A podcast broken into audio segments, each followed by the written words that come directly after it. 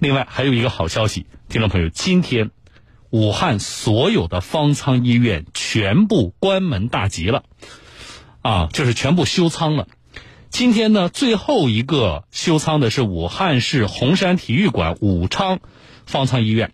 这个方舱医院呢，当时是体育馆改造的，是武汉啊首批三处改造用的这个方舱医院当中的一个啊，是洪山体育馆改造的。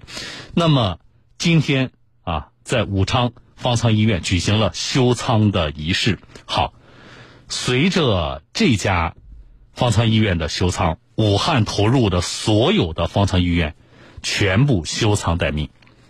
从二月五号第一批方舱医院投入使用开始，三十五天的时间里，方舱医院累计收治了一万两千多名患者，在关键时刻加速解决了武汉床位不足的问题。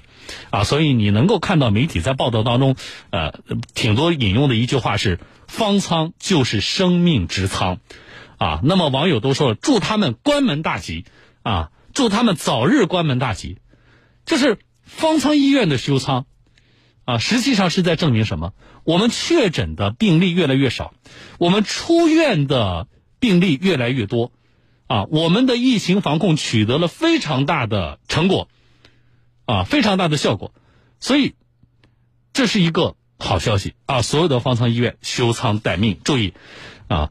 不仅仅是休舱，啊，至少在现阶段，啊，所有的方舱医院还要在那里待命。稍后呢，我也会连线前方的记者，啊，我们江苏台，呃，在武汉采访的记者说一下，啊，我们的患者出院之后，其实我们的疾控人员还是要对有工作要做的，要对这些方舱医院整体的进行消毒，啊，这个稍后我会和大家详细来说。